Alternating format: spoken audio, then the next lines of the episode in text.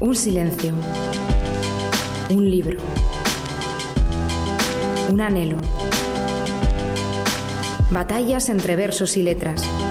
Lugar de encuentro entre gentes, puntos y comas. Palabras buscando un dueño. El lapicero azul.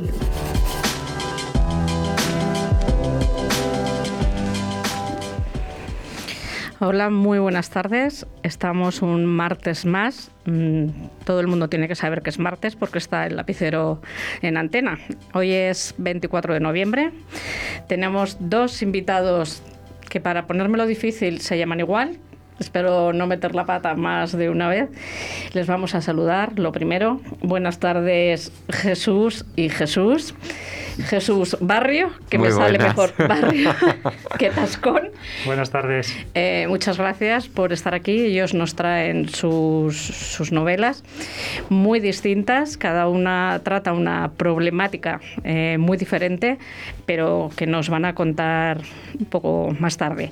Eh, quiero recordar a los oyentes que el viernes eh, si se quieren acercar a la Casa Zorrilla, estará presentando Isabel Sigüenza, que pasó por estos micrófonos a hablarnos de su libro Aves del Paraíso. Les invito a todos los oyentes a que vayan el viernes a la Casa Zorrilla a las 8 de la tarde a escuchar a esta, a esta escritora. Y mientras tanto, les invito a todos ustedes a escuchar un poco de música.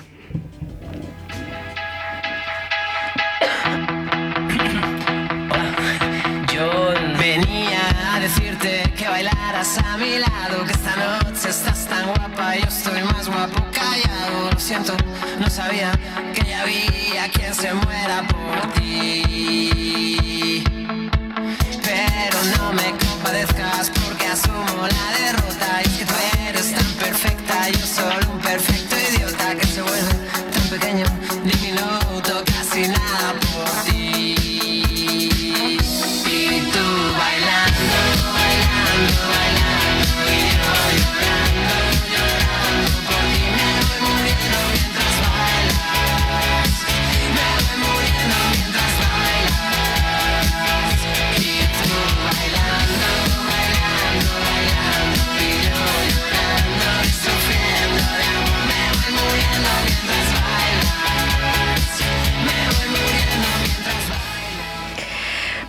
Pues bailando, bailando. Lo digo todos los martes para que nadie se le olvide. La música del lapicero azul lo elige una señorita que se llama Celia y que de hoy la mando, le mando un abrazo muy, muy fuerte.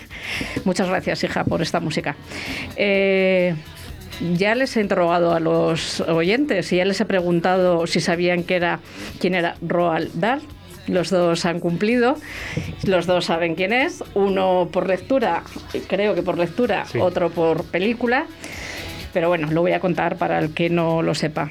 Probablemente mucha gente no, sea, no sepa que Roald Dahl es eh, el escritor de unas películas, unos libros, eh, Matilda, Las Brujas, eh, Charlie y la fábrica de chocolate, y una mm, película que muy poca gente sabrá que pertenece a este autor, que es Los Gremlins. Sí que es verdad que luego Spielberg cambió el argumento y casi casi de la versión que escribió Dahl únicamente queda el título, pero bueno, vamos a hablar un poco de este personaje que él era aviador, no sé si los invitados lo sabéis, que era aviador. No, no. Eh, pues era, fue, nació el 13 de septiembre de 1916, él era muy aventurero, era muy trasto, eh, cuando era pequeño introdujo una rata, un ratón, en un bote de chuches en la tienda de chucherías de, del pueblo donde vivía y claro, le castigaron y le llevaron interno. Entonces Matilda surge un poco para eh, criticar todos los internados de en aquella época. Y el internado en el que estaba a que no adivináis de qué había una fábrica cerca. De chocolate, de chocolate. Había una fábrica cerca de chocolate que mandaba a los internos todos los años unos lotes de chocolate para que, para que probasen los dulces y de ahí surge eh, Charlie, la fábrica de chocolate. O sea que Willy Wonka a lo mejor era real. Eh, no, lo sabemos. Bueno, no sabemos. Yo creo que no. Yo creo que eso de que alguien se caiga en el chocolate y luego le batan me parece un poco complicado. Pero bueno, eh, puede ser. El Él era aviador, tuvo un accidente, el avión fue derribado en África, quedó muy lesionado, se golpeó en la cabeza, desde entonces tuvo problemas en la espalda y bueno, luego le enviaron como agregado a Washington, ya sabéis, si, os gustan las películas de espías, que los que están agregados en las embajadas realmente son espías. Él fue espía. Eh, fue espía. Además, hizo amistad con Fleming, con Ian Fleming, el, el creador de la Agente 007. Eran muy amigos y, bueno, se rumorea que trabajaban más como espías que otra cosa. Se casó con una, con una actriz y tuvo cinco hijos con tan mala suerte que uno falleció en un accidente y el otro padeció una enfermedad que le provocaba tener hidrocefalia. Él se preocupó mucho por este tema y con un grupo de ingenieros inventó una válvula para drenar el líquido. Esa válvula se utiliza hoy en día en los, en los hospitales. Y bueno, eh, tuvo problemas de dinero y aparte de las novelas juveniles que escribió, también escribió guiones que os sonará, Chiti Chiti Bam Bam, es el guiones de él. Es guiones de Ahí me pillas, sí, mira que soy cinéfilo, pero ahí me pillas, ¿eh? Pues es de Igual además, es, muy joven. además es un guion que hizo a partir de una novela de Ian Fleming, del mm. escritor de la Gente 07. Y luego hizo la segunda parte de Solo se vive una vez de 007. Mm. Como veis, es un, un, personaje, bueno, dicen que tenía muy mal genio, perdió, cuando tuvo el accidente, perdió la vista durante 18 meses y ahí fue cuando se le ocurrió que lo que quería hacer era escribir. Eh, tengo un titular aquí que salió en el español cuando se, cumplía, cuando se han cumplido los 30 años que murió y dice que era el tocapelotas de guardia, el escritor más incorrecto y necesario que deben leer tus hijos. Pues ese era el escritor de hoy. Os invito otra vez a escuchar música. Las noches en vela. Escribo tu nombre en mi cabeza. Desnudo las horas que quedan.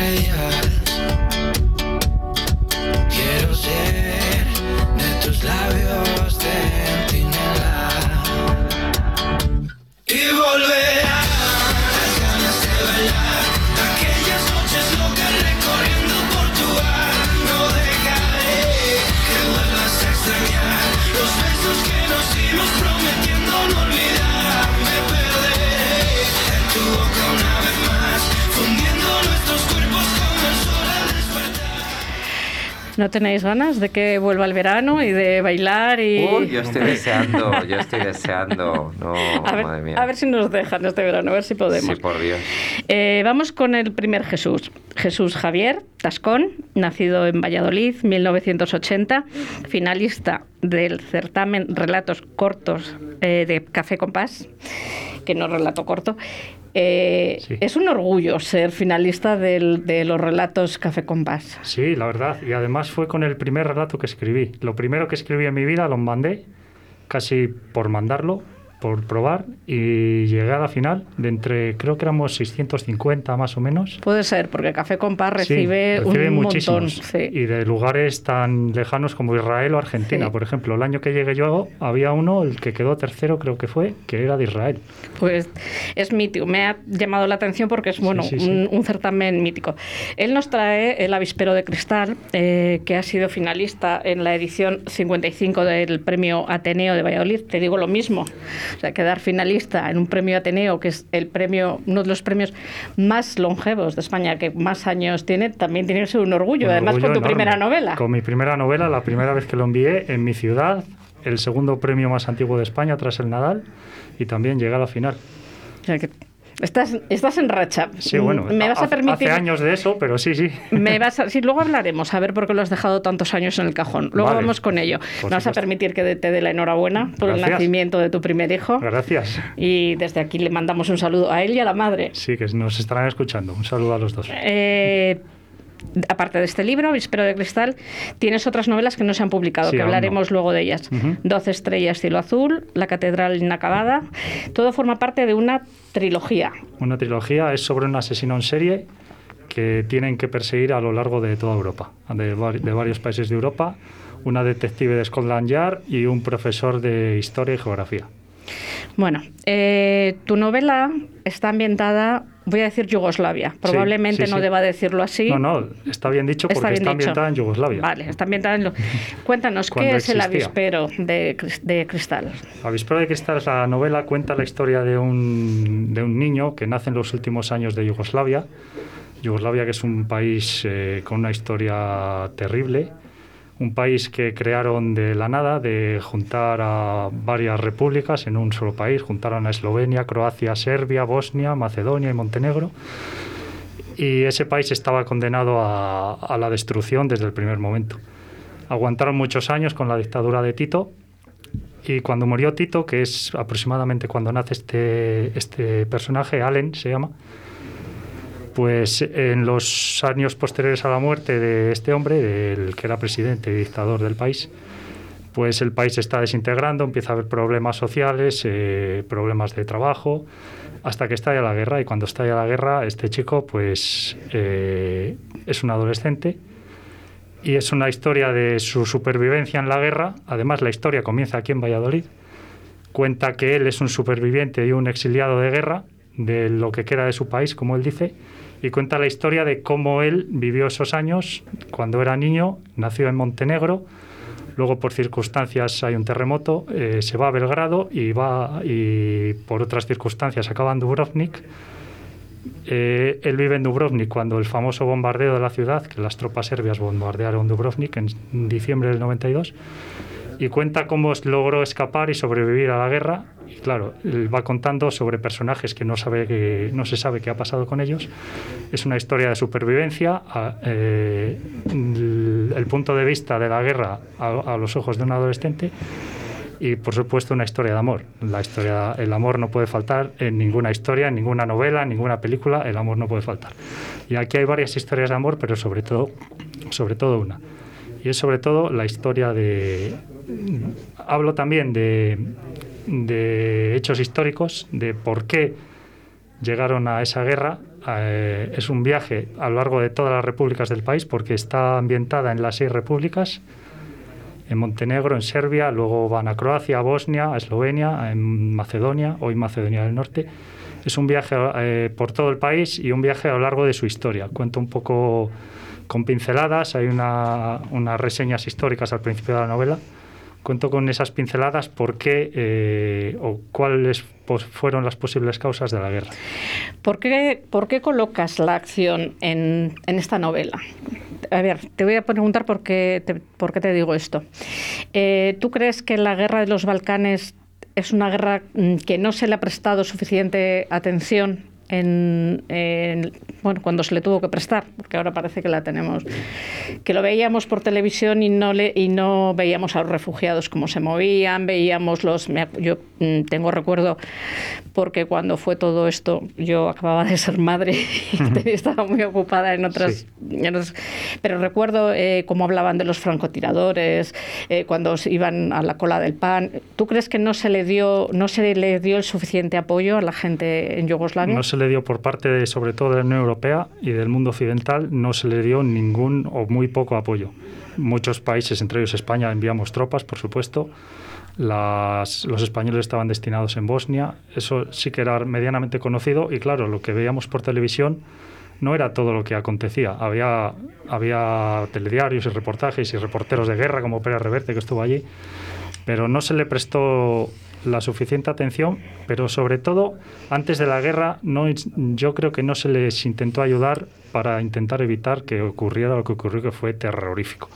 Pero, eh, ¿qué, ¿qué le pasa a un escritor para que diga voy a colocar la acción de mi novela aquí, en, en, el sitio más bélico de, en Europa en los, bueno, en los últimos años. ¿Qué, ¿Qué le pasa? Pues que cuando estalló la guerra yo tenía 11 años, lo veía por la tele, yo creo que me impresionó, me llamó la atención y cuando fui creciendo como adolescente, pues empecé a imaginar esta historia en mi cabeza, empecé a leer eh, libros, eh, sobre libros de historia, atlas, sobre la zona, que me parece una zona con una cultura y una historia interesantísimos dentro de Europa.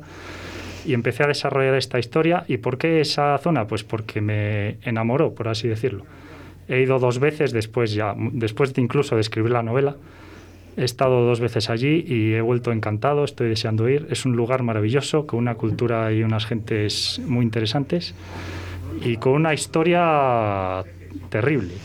Pues tan terrible que he apuntado aquí los datos que están en tu libro y que dice que en la guerra eh, fallecieron más de 200.000 personas, 4 millones de refugiados, de desplazados y un sinfín de pueblos y ciudades destruidos. He copiado una frase de tu libro que dice, no hay mejor manera de lograr la paz que narrar una guerra. Sí, eh, la historia, eh, aparte, el cuento la, en la novela cuento la vida del muchacho este, de Allen, pero a la vez en la novela hay una, una abuela que cuenta a sus nietos la historia de, de, su país, que nació una abuela yugoslava, nació en Yugoslavia, pero la historia está situada en el futuro y le cuenta a sus nietos, que claro, ya ni siquiera han, han oído algunos de ellos la palabra Yugoslavia, ni siquiera saben lo que es, y les cuenta la historia a ellos y a sus hijos, sus hijos ya la conocen porque se la han oído contar muchas veces, pero les cuenta a sus nietos eh, el porqué de la guerra, y cómo era su país y cómo llegaron a ese conflicto. Y les cuenta a los nietos desde, desde el punto de vista de, de una superviviente de esa guerra y que les quiere hacer entender a sus nietos y a sus hijos que no vuelvan a caer en el, en el odio, en el, en el pasado y en, y en esa masacre que se cometió y eh, que se mataron unos a otros eran hermanos, vecinos y compatriotas que se masacraron unos a otros. Que eso que no, que no vuelva a suceder.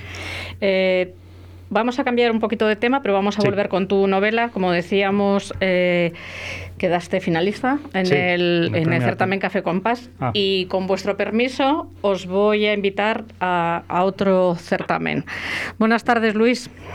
Hola, buenas tardes. ¿Qué tal estás? Pues mira, ya ves, después de una jornada de trabajo, pues ahora eh, a relax, pero vamos, bien, muy bien. Eh, le voy a contar a los oyentes que ya no sé si le sonará tu voz porque has estado aquí conmigo. Él es Luis de la librería Mastor y, bueno, yo le doy la enhorabuena por continuar con la librería para adelante en este momento. Y le he invitado para que me cuente que en, la librería estos días se va a celebrar, se va a hacer un, concurso, el decimoprimero, eh, a ver, bólido, que es bólido. Y es que hay que escribir muy deprisa. Sí, sí, son microcuentos a toda velocidad, a toda pastilla. A ver, lo organiza el ayuntamiento, eh, es de los días, empieza, creo que empieza hoy, desde el 24 hasta el, hasta el 28. Desde el 24 hasta el 28, en el espacio joven que está en lo que conocíamos como el matadero. Eh, bueno, voy a contar que es todos los días, algunos días de 4 a 8, otros también de 11, de 11 a 1. A 1. Y luego un día muy especial, muy especial, se hace en Mastor. ¿Qué día? En la librería, el día 26 de noviembre. El día 26 de... 8 de la tarde. Cuéntame cómo se hace en la librería. Eh, pues normalmente va un responsable de eh, del ayuntamiento y entonces yo les cedo el espacio, eh, les pongo ahí un par de mesitas, la gente puede ir sin cita previa, eh, se sientan, tienen un máximo de 20 minutos para hacer el, el cuento. el microcuento consiste en escribir ese microcuento con no más de 80 palabras el responsable del ayuntamiento, eh, en este caso, lo que hay una serie de pautas. Eh, eh, este año va con el centenario de Miguel Delibes, pues se rinde homenaje a Miguel Delibes y el, concurso pues eh, eh, se hace en torno a, la figura de Miguel de Creo que, perdóname Luis, creo que uno de que eh, los relatos, los microrelatos deben de, tienen que contener una frase que dice que dice esta persona del ayuntamiento. Sí, eso es. La frase la desvela en el momento que tú vas allí eh, lo único que sí que hay eh, tres temáticas distintas. Una que es la vida en los pueblos, otra que es la naturaleza castellana y otra que es una noticia de Valladolid. Entonces, eso es obligatorio, ¿sabes? Dentro de dentro del, del concurso, esas tres temáticas son obligatorias. Luego, la frase es aleatoria la que el responsable, el técnico del ayuntamiento, pues, pues diga, ¿sabes? Entonces, eh, eso ya eh, no hay una frase eh, que sepamos nosotros. Eso cuando tú, cuando el, la persona que vaya a la tienda se siente allí, le explica un poco cómo funciona esto y el, el técnico le dice la frase. Y a partir de ahí, pues ya tiene que, que hacer el, bueno, microcuento. Eh, vamos a repetir, es todos los días durante de esta semana en el espacio joven, menos el jueves, que es en Mastor. En librería Mastor. En librería, de 5 a 8 de la tarde. De 5 a 8 de la tarde. Dime. Que se puede, que se puede ir sin, sin cita previa, que la edad está comprendida, me parece, entre 14 y 30 años. o sea que yo no puedo ir. O sea, no, tú no, ni yo no, tampoco. Pues, no, ¿verdad? ya obviamente ya por, por la edad nosotros ya, ya la hemos pasado. No, nos han dejado fuera, vale. Y luego sí que es muy importante que los tres ganadores, eh, hay tres modalidades de premio, eh, en el cual, bueno, pues cada una pues consta de un diploma, eh, para el primer premio hay un cheque de regalo de 250 euros. Eh, vamos, eh, 250 euros en material literario, 75 euros en metálico y luego hay un lote de libros de Miguel Delibes que eh, lo dona la Fundación Miguel Delibes. Eso es importante, que la Fundación Miguel Delibes colabora. También colabora eh, una empresa que se llama la Guía Go, me parece que es eh, me parece que hacen una, una guía de, Valladolid que se llama Go. para el segundo para el segundo premio hay un diploma más 75 euros, más un cheque de regalo de 175 euros y el lote de libros de Miguel Delibes. Y un tercer premio que consta de 50 euros, un cheque regalo de 125 euros y luego también el lote de libros de Miguel de eh, a todo esto, pues nosotros colaboramos también en, en el tema del regalo de los libros, ¿sabes? O sea que en ese sentido es la colaboración que nosotros nosotros ofrecemos. Bueno, pues yo invito a los invitados, a Jesús y a Jesús, que tengo aquí dos escritores que se llaman los dos Jesús, y bueno, creo que creo que tienen más de 30 años, no les invito. Creo que tienen más de 30 años. ¿eh? no les invito. Casi, ¿eh? Pero invito a todos los oyentes entre 14 y 30 años eh, que se apunten al concurso, sobre todo que vayan a animen, que no hay eso es. O sea, aunque nada más sea para ver el ambiente, o sabes que aunque no quieran participar pero bueno pues que, vayan que, vean cómo funciona esto y si no es para este pues para el año que viene que esperemos que y si no para que, se den una vuelta por una librería mítica de Valladolid que merece la pena. exactamente. Correcto. Muchísimas gracias Luis encantada de hablarte. gracias a ti y bueno pues ya sabes que para me tienes a tu disposición cuando quieras. Muchas gracias Luis. Gracias. Nos vamos a publicidad y ahora sigo con vosotros. tu pelo en manos de cualquiera Brothers Hair. Si buscas las últimas tendencias Brothers Hair. Si quieres un trato familiar cercano y agradable, Brothers Hair.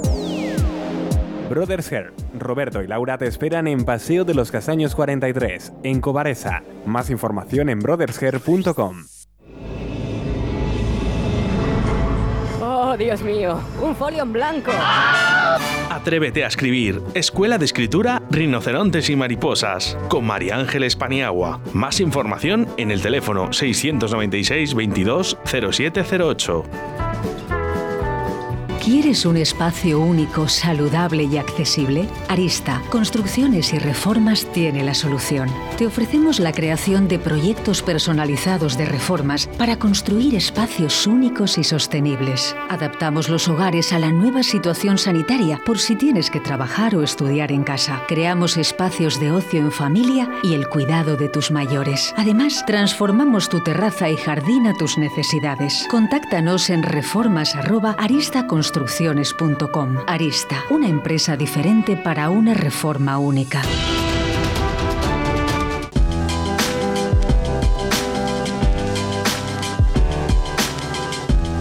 Bueno, pues lo dicho, no podéis apuntaros si os ha pasado, pero yo animo a todos los demás a que lo hagan. Te voy a hacer una única pregunta y vamos a seguir con Jesús y luego vamos a compartir preguntas los dos. Eh, este libro estuvo en el cajón desde el año 2006. ¿Qué te, ¿qué te decidió a sacarlo? ¿Qué me decidió? Pues mi mujer, mayormente. Más que decidió, eh, me animó. Eh, que me estaba, estuvo buscando por internet eh, editoriales que pidieran manuscritos. Yo la verdad es que esas cosas, a mí lo que me gusta más, sobre todo, es escribir. Después de esto, en 2008 la acabé, le he enviado algún concurso más, pero muy poquitos, no llegó a la final. Y después de esto me he dedicado a escribir las novelas que has dicho antes, la primera y la segunda parte de la trilogía y ahora estoy con otra que no tiene nada que ver ni con Avispero ni con la trilogía. Y el año pasado, en noviembre, me encontró por internet esta editorial, la editorial Europa se llama, Europa Edizioni, es italiana, es desconocidísima, yo no, no la conocía, ni yo ni nadie que yo conozca. Y me dijo, oye, ¿por qué he encontrado esta editorial? ¿Por qué no te animas? Total, no tienes nada que perder. Tienes ahí el libro en un cajón. Y yo, pues bueno, pues vale. Lo envié y a los 10 días o menos me llamaron que les había encantado, que lo querían publicar, que si estaba interesado en hacer una coedición con ellos y me lancé. Y aquí estoy. Pues enhorabuena por la publicación. Gracias. Vamos con Jesús Barrio. Bueno, hola otra te digo otra, hola otra vez. Eh, él ha nacido en Santiago de Compostela. Es muy joven, pero tiene más de 30. Y yo creo que te sientes, no sé si te sientes más de Sagún o de Valladolid o de dónde te sientes. Yo soy un Caribe mix total, porque yo me siento de muchas partes, pues me siento muy vallisoletano, me siento muy de Sagún, porque en Sagún fui, fui al instituto y he Pero fuiste al instituto, porque yo he leído que tú de verdad eres de Melgar. Sí, pero Melgar está a 15 minutos de Sagún y Melgar es un pueblo muy chiquitito. Entonces nosotros teníamos escuela yo donde me he criado es en Melgar, pero eh, en Melgar, como te digo, solo teníamos escuela, entonces para ir al instituto yo ya tuve que ir a Sagún. Y todas las compras grandes, todas las cosas así, grandes entre comillas, te tenías que ir a Sagún, que es el pueblo eh, más grande que, que, tienes más cerca, ¿no? Entonces por eso me siento Melgar, me siento de Sagún, me siento de Valladolid y de Santiago, porque yo además soy un apasionado del Camino de Santiago. Y tengo toda mi familia materna. Lo sé, lo sé, luego vamos a hablar del Camino de Santiago. Él es titulado en interpretación en la Escuela Superior de Arte Dramático de Castilla y León y además ha hecho un máster de escritura creativa en Sevilla, que ya lo hablamos el otro día. Yo esto de que nuestros escritores se tengan que ir tan lejos para hacer máster, que ya, por, pues hago un llamamiento a la Universidad de Valladolid, por favor, sí, aquí. Pero también adoro Sevilla, te iba a decir, también me siento de Sevilla. Sevilla. bueno, él ha escrito un libro que se llama El Club eh, de los Olvidados. Yo lo primero que te voy a preguntar a ver, a ver ¿Quién son los olvidados en tu libro? Bueno, pues el, Club de los Olvidados, estos olvidados somos la comunidad LGTB, eh, sobre todo en esa época tan oscura que fueron los 90, ¿no? A mí los 90 es una década que me apasiona a nivel de cine, de música, creo que hubo mucho color. Pero así como hubo eso, también eh, la comunidad LGTB estaba muy oprimida aún, ¿no? Y, eso, yo sobre todo eh, lo he tenido esto en cuenta porque, vamos a ver, yo empecé el instituto en un año 2001, ¿no? Entonces, yo toda mi experiencia en el instituto ha sido los 2000, por así decirlo. Yo he sufrido bullying, ah, he vivido cosas muy duras y pienso, jolín, si yo he vivido esto en unos 2000, ¿cómo habrá sido 10 años anteriores a mí. Por eso quería un poco hacer homenaje a esas personas que, que, han tenido que sufrir lo que han sufrido y que han puesto su granito de arena a la causa, ¿no? Y que han igual alzado la voz antes que yo. Eh, no es tu primera novela, es la tercera.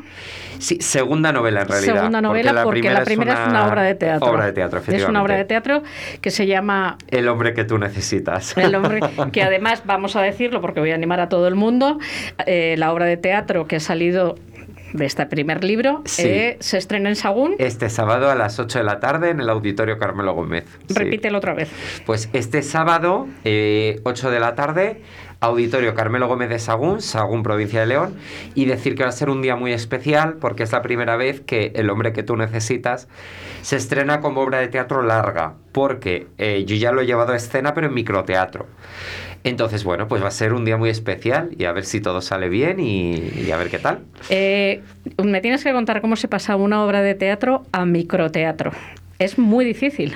No, no, no, ¿eh? porque mi, El hombre que tú necesitas es una obra de teatro muy poco teatral, que vais a pensar que estoy loco, pero así, así fue, así salió. no nos despistas, que vos lo pensamos. Claro, es, es, eh, es, muy peli, o sea, el hombre que tú necesitas es más peli que obra de teatro. Entonces, realmente fue más fácil hacer trocitos pequeños en microteatro, escenas pequeñas que se entendían, autoconclusivas, ¿no? Que, que poner en pie la obra entera, que por eso a mí me ha llevado tanto tiempo hasta que me, hasta que me he animado, ¿no? Bueno, el libro que has estado firmando, eh, le mandamos un saludo desde aquí a la librería de Pepa el viernes pasado. Eh, ya nos has contado que es la historia de un chico que se llama Nicky. Sí. ¿Qué le pasa?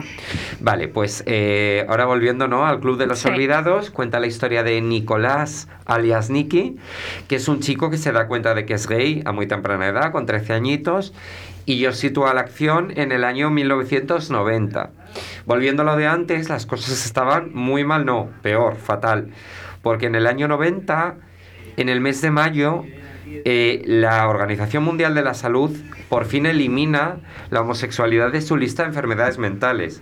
Que dices, jolín, qué bien, un pequeño avance, pero fijaros, para que, eh, o sea, eso fue lo que logramos. Quiero decir que quedaba un camino por Voy a parar aquí porque me parece importante recalcar eh, que hasta el año 90, sí. 90 has dicho? 90 clavados, sí. 90 clavados se considerase una enfermedad, mental, sí, vale. Perdona la interrupción, pero me parecía que era importante. Claro, quiero decir que ese fue un primer pequeño, un primer avance, ¿no? Pero que quedaba mucho camino. Entonces Nicky se da cuenta de que a él le gustan los chicos y ve que, que, aquello en el pueblo no está muy mal visto y demás y él no sabe muy bien por dónde tirar y entonces llega al instituto una chica que se llama Sara ella viene de la ciudad y por circunstancias familiares eh, va al pueblo, ¿no? A estudiar allí. Y Sara, que viene de la ciudad, de repente llega con unos aires de libertad. Es como un soplo de aire fresco. Y ellos dos automáticamente se hacen mejores amigos. Y digamos que Nicky empieza a vivir, ¿no? Con la llegada de Sara y ahí empieza su recorrido vital, que ya sabes que va a ser una historia intensa. tu novela dura 30 años. Sí, 26. 26, años. Eh, te voy a volver a interrumpir, pero me están contando que del otro lado del teléfono está una señora, iba a decir señorita, una señora eh, que me hace muchísima, muchísima ilusión hablar con ella. Buenas tardes, Diana. Hola, buenas tardes. ¿Qué tal estás? Pues bien, lo de señora me ha dejado súper impactada. Bueno, pues lo siento mucho, pero eres señora hija. No sé qué le vamos a hacer. Eh, Diana es una muy buena amiga. Yo la he invitado a estos micrófonos porque por fin, Diana, por fin ve la luz esa novela. Por fin. Le ha costado, le ha costado bastante tiempo. Sí, eh, eh, su novela es Segadores de Almas. Nos va a contar ella un poco de qué va. Es novela fantástica. ¿Es novela fantástica? ¿Me dejas que lo diga así? Es, novela fantástica. Eh, la autora es Diana Cortés Mergelina, aunque ella firma como DC Mergelina. Y bueno, no voy a contar toda su historia, voy a contar que nos conocimos hace muchos años en la Escuela de Escritores y que luego hemos tenido el grandísimo placer de compartir eh, correctora a Susana, que no nos estará escuchando, pero bueno, sí la mandamos un, un saludo. Cuéntame de qué va Segadores de Almas, porque yo no lo sé. Pues bueno, Segadores de Almas, como tú has dicho, eh, sería literatura fantástica. Eh, es una historia eh, que mm, en, general es de una chica que tiene muchos problemas de conducta. Ella no sabe por qué, realmente está como buscando una explicación a esto. Y un día, que esto sería el comienzo de la novela, mm, presencia un asesinato a partir de ese momento ella descubre todo un mundo sobrenatural y en este número, eh, mundo sobrenatural descubre a lo que serían los segadores de almas, que de aquí el título del libro, que son unos asesinos y al que pues parece ser que ella pertenece a esta especie de raza sobrenatural. Y a partir de ahí pues ya empieza toda una aventura en el que bueno pues ella va descubriendo todas estas cosas y sobre todo va descubriéndose un poco a sí misma. Y eso sería así en líneas generales la novela. Eh, es una novela que está, volvemos con los 30, eh, que está indicada para edades entre 18 y 30 años, pero bueno, tú la aconsejas para todos los públicos, me imagino. No, realmente, a ver, te digo por qué. Eh, ¿Por qué 18? Hay alguna escena eh, que son, como son asesinos, hay alguna escena que son asesinos, o sea, hay asesinatos, hay, que es un poco violenta. hay momentos un poco más fuertes, hay alguna escena de sexo, entonces, eh, a lo mejor también depende la madurez de, de, de, la persona, pero yo puse unos 18 precisamente por eso, porque puede algunas cosas herir la sensibilidad de, de menores. Entonces yo la puse, aunque es fantasía, es para mayores. No, yo creo que esas escenas pueden ser un poquito fuertes para, para, para adolescentes y tal. Eh, creo que además de escribir, ¿la portada es tuya, Diana? Sí, la portada es mía cuando Pegging Random House y Caligrama, que es con los que he publicado, me comentaron de hacer toda esta historia. Eh, me dieron, pues te dan a elegir, galería, no sé qué, un equipo maravilloso que hizo una, hicieron el montaje de la portada genial y se me ocurrió meterme en el follón de además dibujar la portada. Dije, si voy, voy ahí a tope. Y dibujé la portada, que estoy bastante contenta de cómo quedó. Ellos además de verdad la dejaron preciosa con las letras y tal, muy muy bonita. Y bueno, pues ahí está. Mm, con lo cual pues hice las dos cosas. Bueno, estoy viendo que dejas la escritura por el dibujo, ¿eh? que te veo muy animada últimamente con el dibujo. La verdad es que lo estoy dibujar me ha gustado toda mi vida muchísimo y últimamente lo estoy lo estoy disfrutando muchísimo. Además, ellos también mm, van a utilizar dibujos míos para el put trailer que no creo uh -huh. que tarde mucho en salir.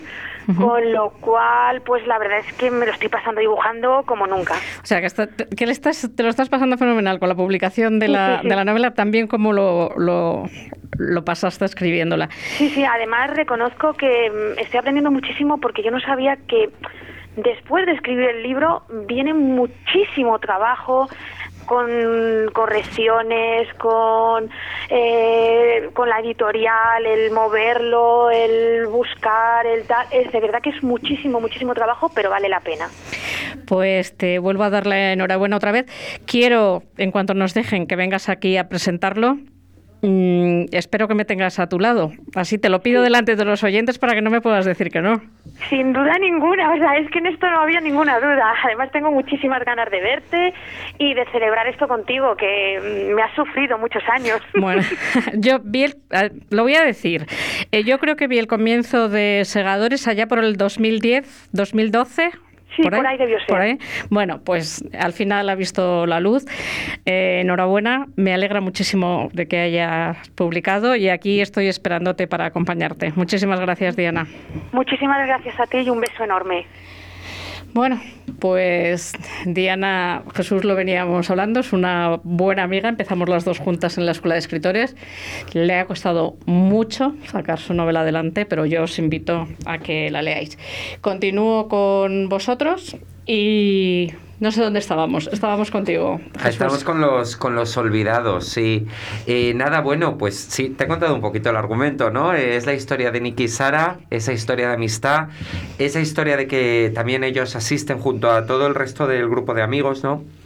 Asisten a cambios importantes en España, asisten al tristísimo 11M, ¿no? Asisten antes de eso al tristísimo también 11S y alguna noticia un poco más alegre también, gracias a Dios, eh, el, la aprobación del matrimonio igualitario, que eso no ocurre hasta el año 2005. Bueno, pero que a tu protagonista le va a traer algún problema, eh, pues... le, le, trae algún problema porque, sí, sí porque, porque mientras, sí. mientras no nos podíamos casar, pues no nos... Claro, pero es que ahora que igual quiero. Igual quiero, igual sí, quiero. Y le trae un, un conflicto importante a tu protagonista. Sí, tal cual. O sea, no quiero contar mucho porque no, eso, no, bueno, no, eso no, ya ocurre en un momento, sí, muy avanzado. ¿no? Eh, os voy a hacer preguntas. Eh, ¿Cuánto, bueno, ya sé que de ti mucho, ¿cuánto hay de vosotros en vuestro protagonista?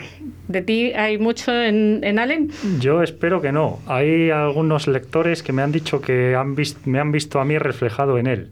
Yo he intentado que no, porque creo que no tengo nada que ver con él. En algunos gestos que hace o palabras o expresiones que dice, yo creo que es inevitable que a la hora de escribir escribas como hablas o hagas eh, describas gestos que tú haces. Pero yo eh, personalmente o interiormente creo que no tenemos mucho que ver él y yo. Jesús, tú sí. Sí, sí, pero te tengo que decir, eh, y no quiero que suene pretencioso, eh, Nikki, para mí, en este libro, Nikki tiene mucho de, ¿cómo decirlo? Eh, a mí lo- te digo lo que me gustaría, ¿eh? luego ya lo que consiga y que a la gente le guste más o menos, pero me gustaría que representara eh, a la comunidad un poco, o sea, que fuera como un poco el que va en la manifestación de los de delante con la bandera, ¿no? Porque yo te tengo que confesar, Ángeles, que mi primer libro sí que es muy, muy autobiográfico. El prota del primero se llama Lázaro, de la obra de teatro, ¿no? Que estrenamos el sábado. El, el prota del segundo, Juan, dos- el de Dos Peregrinos, ya novela, también es muy yo. Y Nicky, lo siento, menos yo, ya también porque es mi, tercer incur- y- y, mm, mi tercera vez escribiendo una historia, ¿no? Pues eh, a mí me ha hecho mucha gracia, me ha llamado la, la atención que en tu segundo libro, que es, Sí. eh, que es sobre el Camino de Santiago, que son dos peregrinos, Sí. eh, el, uno de los protagonistas es camarero y uno de los protagonistas de Los Olvidados es camarero. Digo, ¿este chico tiene fijación o ha tenido un amor por ahí que, que nos... Sí, no, se repiten temas en todos mis libros. Eh, en todos eh, está la historia del chico gay y su séquito de amigas, sus amigas que le ayudan muchísimo. Pero bueno, ¿va a ser verdad eso de que mm, los gays siempre estáis rodeados de mujeres? O... En mi caso, sí. Eh, luego hay un montón de, de chicos gays que tienen su grupo de amigos que son todos chicos gays. Eh, eh, no- mi vida no ha sido así, cada caso. Pero sí, te- lo que te quería decir es que eso, que en mis libros es verdad que siempre hay dramas con el padre, de una manera o de otra. Siempre hay un toque esotérico. O sea, yo sí que en mis libros te reconozco, ya veo que me has pillado, que se repiten cosas, pero no tanto porque yo quiera repetirlo, sino porque quizá eh, son cosas muy de mi vida, ¿no? Que es inevitable que al final siempre acaban saliendo. Bueno, o sea que eso que a, mm, a todos los escritores nos dicen, eh, ¿hay algo de tu vida en tus libros? Mucho. Mucho, pero también hay ficción, ¿eh? Lo tengo que decir, porque si no, ya sabes que luego la gente se piensa que es todo al pie Bueno, de la letra. Tú dilo porque les va a dar lo mismo porque la gente, lo que dice él, eh, el otro Jesús, él está ambientado en Yugoslavia, sin embargo la gente que le conoce le ve en el, en el Sí, protagonista. hay quien me ha visto. Yo te voy a decir una cosa, yo no te conozco, nos Sí. fuimos el otro día un momento, pero mm, yo físicamente sí que te, que te- o sea, el protagonista le ponía tu aspecto. Sí, Que- bueno. Quiero decir que, bueno, muchas veces se tiende, se tiende a eso. Eh, Jesús, mm, háblanos de la ilustradora, que parece que a los ilustradores los dejamos siempre en un segundo plano. Bueno, pues por partes, que tengo que mandar varios saludos, ¿vale? Vale, venga. eh, Vamos allá. Bueno, primero lo hemos dicho antes, pero quiero decirlo que desde aquí mando un beso enorme a Pepa, de la librería El Sueño de Pepa, que gracias a ella tú y yo nos hemos conocido. Sí. Maravilla. Entonces Pepa es un amor y os invito a todos a ir, igual que hay que ir a la librería Maxtor, ¿no? Que hemos dicho antes, a Pepa tampoco hay que faltar porque Pepa es un amor y apoya muchísimo la cultura y a los escritores de la zona, ni te cuento, es un amor. Entonces un saludo a ella. Otro a Mari Hernández, que ha escrito el prólogo del Club de los Olvidados, amiga mía. Y otro, y una chuchón enorme, a Sara Gumero, que es autora de las, ilustra de las ilustraciones del Club de los Olvidados y que encima hoy es su 31 cumpleaños. Bueno, pues la felicitamos y le, le digo desde aquí que mi intención es que estuviese en esta entrevista porque me parece que se le da poca visibilidad a los ilustradores que acompañan a los escritores en las obras, pero el, el aforo es, es el aforo, o sea, no, Sí. no puedo hacer otra cosa. Pero me encantará conocerte de todas formas, Sara. Eh, ¿Os parece que vayamos un momento a publicidad y seguimos Sí. con unas preguntas? Pues vamos a publicidad.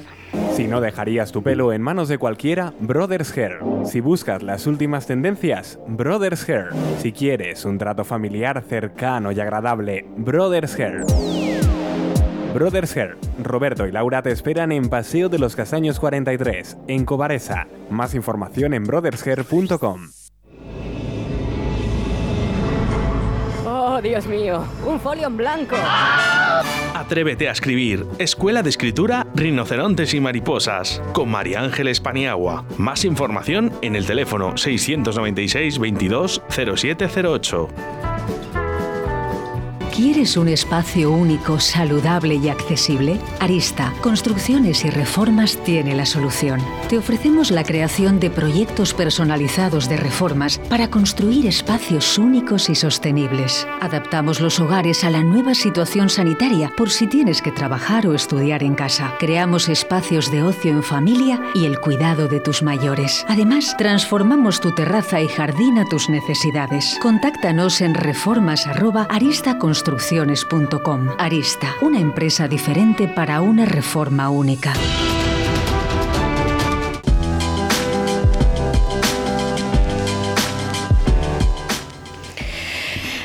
Pues voy a ir ahora contigo, que antes cuando te he preguntado en qué te habías inspirado, a mí una cosa curiosa, Jesús, eh, el Jesús de Yugoslavia, los oyentes se van a volver locos.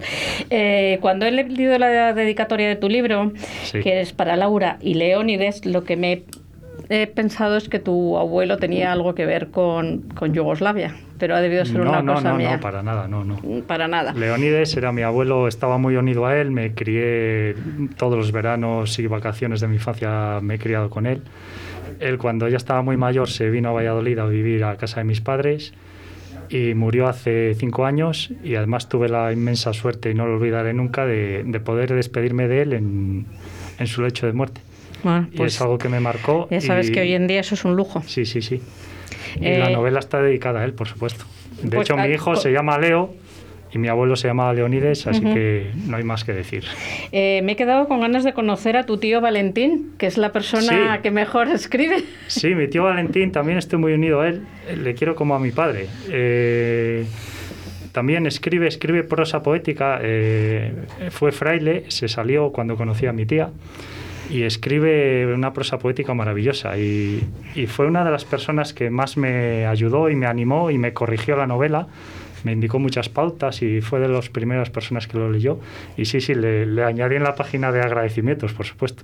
Y me le presentarás un día para invitarle a que venga. Uy, vive en Santander, pero un poco complicado, pero sí, sí. Bueno, sí, un día si que es venga. menester, Pues me, me gustará conocerle. sí, sí, sí. Eh, os voy a hacer las preguntas típicas estas que se hacen en todos los programas. Eh, primer libro que habréis leído o que recordáis, ese libro que ese fue el primer libro que leí o el primer La libro que piedra me- blanca, de de- Gunnar Linde.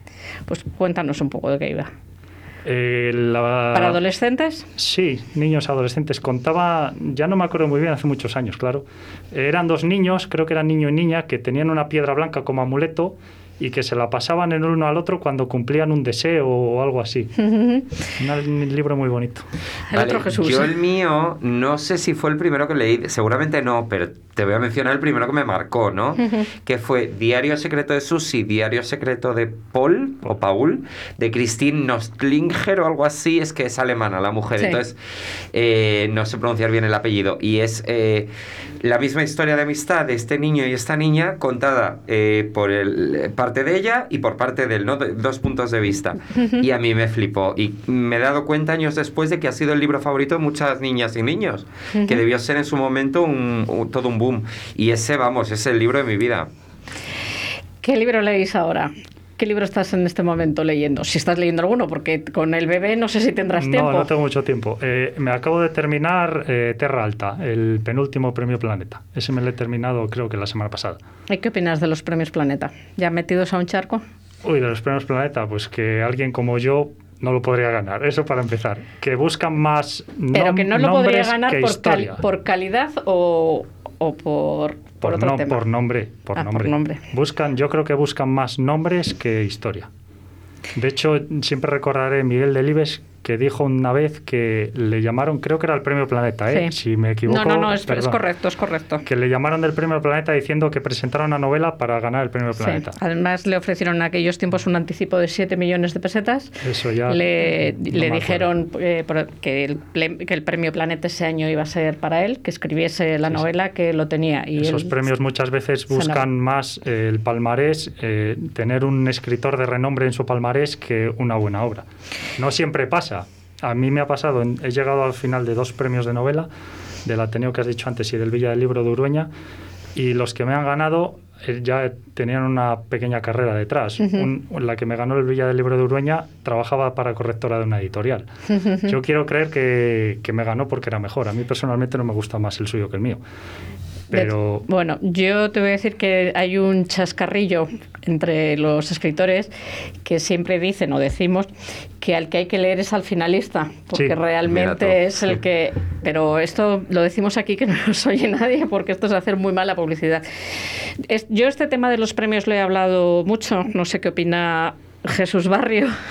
Yo mm, te lo venía comentando antes, que paso total, ¿eh? tengo que confesároslo, porque es lo que has dicho tú, igual, a ver, que igual estoy, me meto en un jardín, pero esto de que todos los premios los ganan presentadores de televisión y demás, yo también pienso como, como el compañero, digo, bueno, mm, no hay nadie un poquito menos conocido, un poquito Claro. menos así, eh, pero bueno, mm, yo es que, claro, prefiero leer a... a- a gente que conozco, pues eso como hoy, ¿no? Me tienen buenísima pinta la novela de Jesús, la de Diana. Prefiero conocer a gente que no tiene tanta repercusión, porque al final eh, la novela de, pues eso, del presentador de televisión de turno, lo que sea, que ojo, yo no desmerezco a nadie, ¿eh? entendedme, pero siempre la voy a tener a mi alcance. Siempre, esa siempre va a estar en cualquier librería. Eso es. Ese premio Planeta va a estar siempre, siempre. Sin embargo, la novela de Diana, que igual yo, si no hubiera venido a este programa hoy, no la, ¿No la conocerías? no la conozco, eh, pues me interesa mucho más. O la de Jesús, ¿no? Yo apoyo mucho a, a los vecinos, por así decirlo, y a, Yo... así eh, a, la- a estas ligas que no tenemos tantos apoyos, ¿no? eso es. Eh, Invito el programa, el espíritu un poco del programa precisamente es ese, dar a conocer a los escritores vallisoletanos. Yo se lo digo a todo el mundo, yo doy prioridad a los escritores eh, de la zona. También es verdad que si me dicen que voy a entrevistar al premio Nobel, no digo que no. Por supuesto, es que, hay que- es que lo uno no quita lo otro, claro. Sí. Eh, sigo con las preguntas. ¿En qué, qué preferéis para leer? Para leer, papel o digital? Papel, sin duda. Yo también, ¿eh? Y por cierto, que yo no te lo he dicho, yo he empezado a leer, lo que pasa es que voy como una tortuguita, ¿eh? Eh, Saber perder de David Trueba, que como a mí me apasiona el cine, digo, bueno, vamos a leer a un cineasta. No hemos hablado, sí, es otra de las preguntas que, que os voy a hacer. Vale, para leer, eh, papel. Papel, papel. Para papel. escribir, me imagino que ordenador, los dos. ¿Qué remedio? Yo ¿Qué Sí. el ordenador, sí. Sí, yo ordenador. con mi Word 2003 y de ahí no me muevo. 2003. 2003. Yo también, yo también. Mira, aquí los 2003. Jesuses están compinchados. Sí, sí. Los escritores Eh, solemos ser maniáticos y yo para eso lo soy mucho. De eso vamos a hablar. ¿Qué manías tenéis para a la hora de escribir? Manías, yo, mira, personalmente tengo un decálogo que yo me he hecho de normas para escribir. No me sé todas las normas, te puedo decir algunas. La primera es prohibido empezar por el principio, seguir por el medio y terminar por el final. ¿Cómo? Eso A ver, repite. Prohibido empezar por el principio, seguir por el medio y terminar por el final. O sea, ¿Y la tú, no- tú cómo lo haces? Eh, o sea, no me refiero a la novela, sino a la historia. O sea, cuento una parte del final y luego desarrollo el- la parte central del argumento o cuento el principio más adelante. No o sé sea, si me que explico. nunca haces eh, planteamiento, nudo y desenlace. Eh, Tú- no. No, tú... Lo que intento es atrapar al lector y para decir, ¿por qué? ¿Sabes? ¿Por qué pasa esto? Empiezo, normalmente no la empiezo por el final, por el principio. Por ejemplo, en esta Navispero de Cristal, el protagonista empieza en Valladolid, pero Sí. ya, cuen- ya cuento que ha sobrevivido a la guerra. Entonces luego vuelvo al principio y cuento su vida desde el principio. Es que no nos va a dar tiempo, pero me gustaría saber las otras normas. porque- Bueno, alguna, te la digo rápidamente. La número 4, por ejemplo, tienen que morir unos cuantos. La número 2, nunca digas lo que piensas. Otra, en caso de duda no lo escribas. Otra, frases claras y capítulos cortos, no te enrolles. Qué jefe, Por qué ejemplo. jefe, mi tocayo. Lo tienen que morir unos cuantos es Sí, porque esa en, es su- en- fundamental. en el avispero mueren unos Uy, yo cuantos. lo llevo muy mal Es y yo estoy harto de muerte. Pero siempre es verdad que en, en las mías también alguien... Bueno, en el tuyo también hay alguno, ¿eh? Esta, esta es muy dramática. El Club de los Olvidados es un dramón, ¿eh? Sí, sí, sí. ¿Tú crees que es un dramón?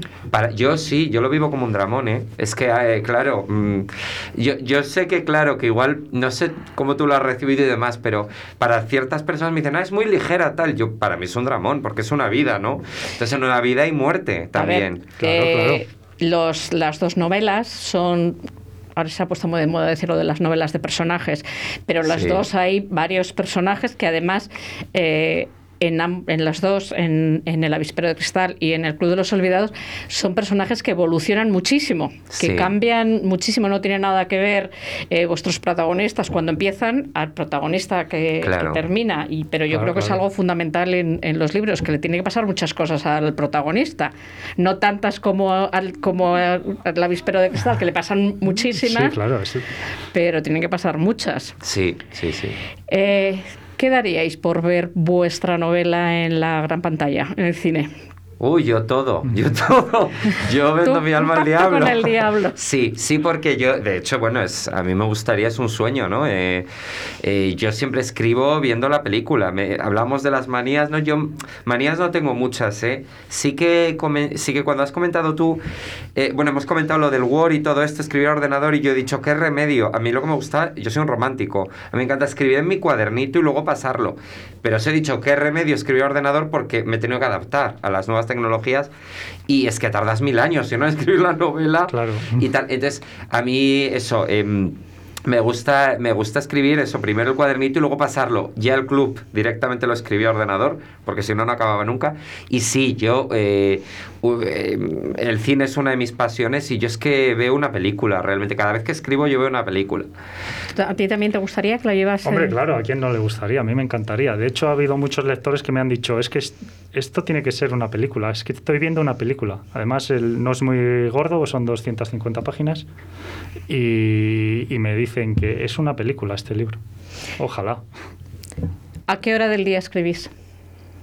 Yo, eh, sobre cuando mejor escribo es por la mañana. Ahora con el niño es un poco complicado, pero yo si me puedo levantar a las 5 de la mañana a escribir, lo hago alegremente. ¿No tienes problema? Ningún problema. Como De hecho- ¿Lo ves como hay algo de tu protagonista? Que Sí. él tampoco duerme. Sí, sí, tiene insomnio. Sí, sí, no, yo no tengo insomnio, él sí. Pero yo antes, eh, ahora me han cambiado el horario, pero cuando estaba a turnos, una semana de mañana y otra de tarde, pues la semana que estaba de tarde, llegaba a casa a las 12 de la noche y me levantaba igual a las 6 de la mañana y estaba escribiendo hasta las 11. Fíjate, yo todo lo contrario. ¿eh? Yo a las 8 de la tarde empieza a tener sentido para mí escribir. Eh, de 8 de la tarde a 2 de la mañana, diría yo. De Sí. hecho, ¿tú te puedes pasar toda la noche escribiendo? Ah, no. Con mi, no, con mi pausita para cenar, no. Pero esas horas, digamos que a las 8 de la tarde, ya una vez que he merendado y tal, como que yo conecto. Es una hora del día que me gusta mucho y luego una pausita para cenar y luego hasta las 2, las 3, porque luego no me gusta a mí lo de... Y por la mañana yo es que soy muy poco productivo, ¿eh? Tú ya has dicho que estás trabajando en la trilogía. Sí, Eh, bueno, no, ahora mismo no, pero sí, tengo... Bueno, has dicho que estás tra- trabajando con uno que no tiene que nada no tiene que nada ver. que ver, está ambientado en el siglo XIV. O sea que no tiene nada que ver ni con Yugoslavia Esa es ni una, con- una de las cosas que me ha llamado la atención. ¿Cómo te has documentado para todo esto? Para este, bueno, me pegué un curre terrible, porque en 2006, creo que cuando empecé a escribirla, no había el acceso a Internet que hay hoy en día. O sea, me tuve que patear bibliotecas.